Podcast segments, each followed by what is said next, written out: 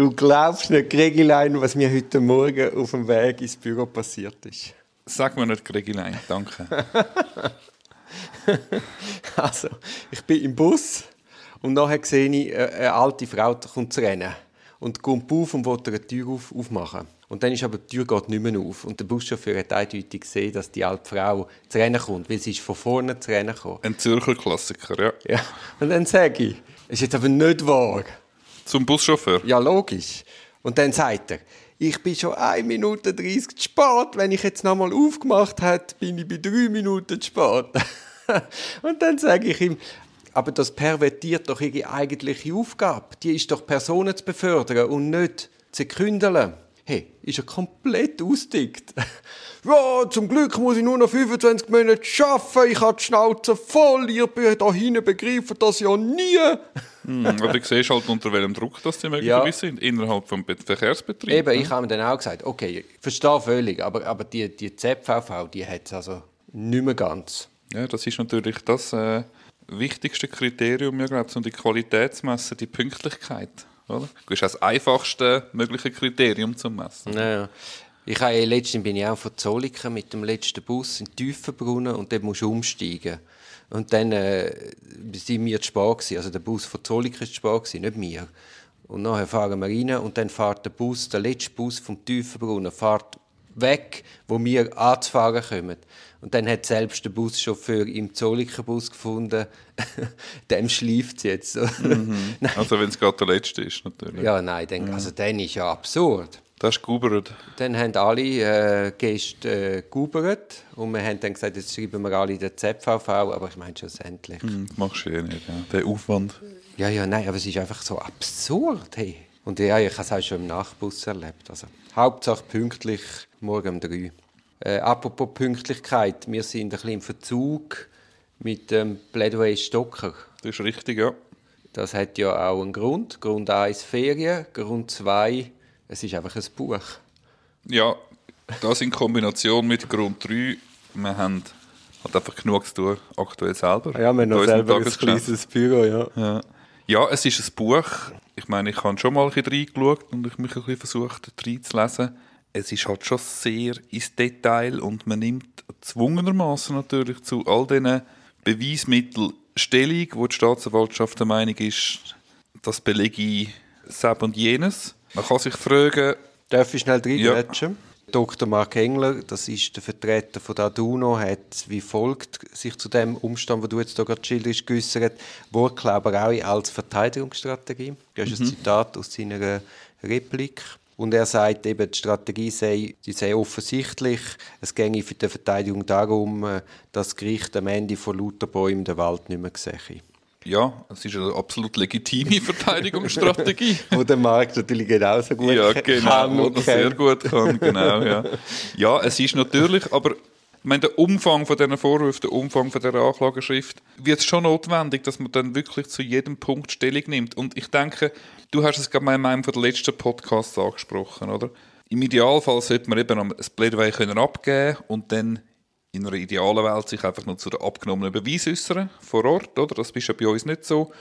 Aber glaube, du und ich, wir haben es ja beide schon gemacht, dass wir das Plädoyer voran abgegeben haben und nachher noch einfach kurz, allenfalls sogar auf Mundart, ganz kurz die wichtigsten Punkte zusammenfassen in einem 20-, 30-minütigen Vortrag.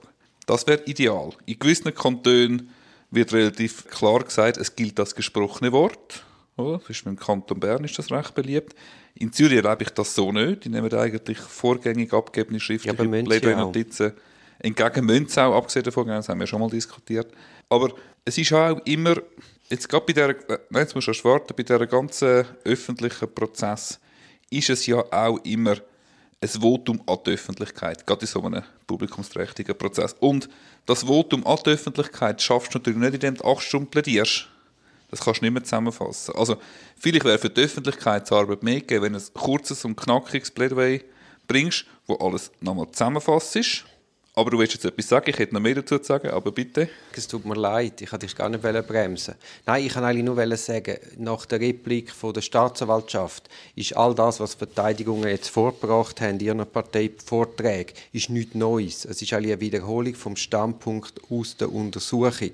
Also wenn du nicht mehr mit überraschenden Elementen kommst, sondern mehr oder weniger eigentlich alles schon ein bisschen offen auf dem Tisch liegt, dann wäre es vielleicht doch gescheiter gewesen, auch eben im Rahmen von der Aufforderung von Beweisanträgen oder sich vorgängig vielleicht einmal oder sogar vor Schluss von der Untersuchung sich einmal umfassend schon dazu zu äußern.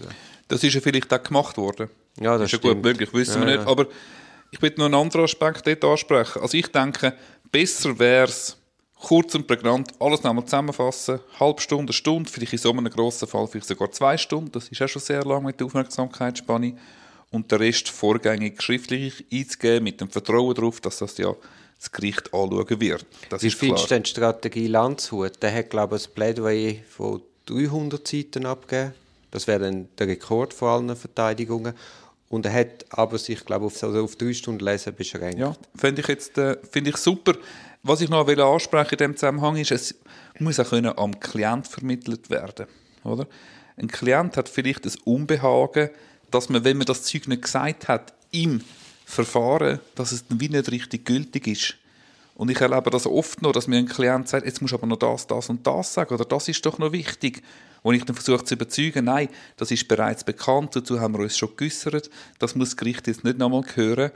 Und das kann durchaus auch ein Widerstreit sein mit dem eigenen Klient, wie viel das man dann wirklich im Plädoyer sagt. Schlussendlich ist der Auftraggeber ist ja der Klient. Und wenn der Klient sagt, ich will das, das drin und drin, dann was machst du denn? Oder? Du kannst ja dann nicht sagen, okay, ich nehme es raus, ich sage gar nichts dazu und hinaus gibt es einen Schuldspruch und dann sagt der Klient, et voilà, warum hast du das nicht gesagt, sonst hätten wir gewonnen. Genau, genau.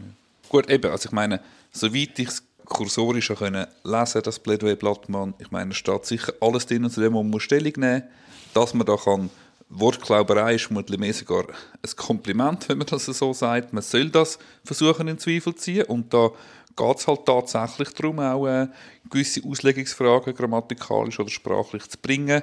Und man hört jetzt, äh, so ein Grundtenor von der Verteidigung ist, das ist ein Flickenteppich, was die Staatsanwaltschaft hat. Sie trägt von da etwas zusammen, von dort etwas zusammen und versucht das in ein Gesamtgefäß zu gießen. Und man versucht jetzt natürlich zu sagen, nein, also man kann jedes einzelne Beweismittel kann man so oder so lesen das ist klar. Versucht ja. jetzt die Zweifel zu sehen. Ja, aber eigentlich ist es ja lustig. Jetzt, äh, eben, wir reden ja jetzt über das Plädoyer Blattmann, reden wir vor dem Hintergrund, dass wir jetzt schon die Repliken kennen. Und es ist ja lustig. Die Privatkläger wie auch die Staatsanwalt sagen, hey, lasst euch nicht beirren. Eigentlich, auch wenn es in einen komplexen Sachverhalt allenfalls eingebettet ist, in komplexe wirtschaftliche Abläufe, letztendlich ist es eine einfache Geschichte. Deck, deck, deck. Und die Verteidigungen machen gerade das Gegenteil. Sie machen es kompliziert. Ja. Ja. Legitim, nachvollziehbar von beiden Seiten. Genau. Ja.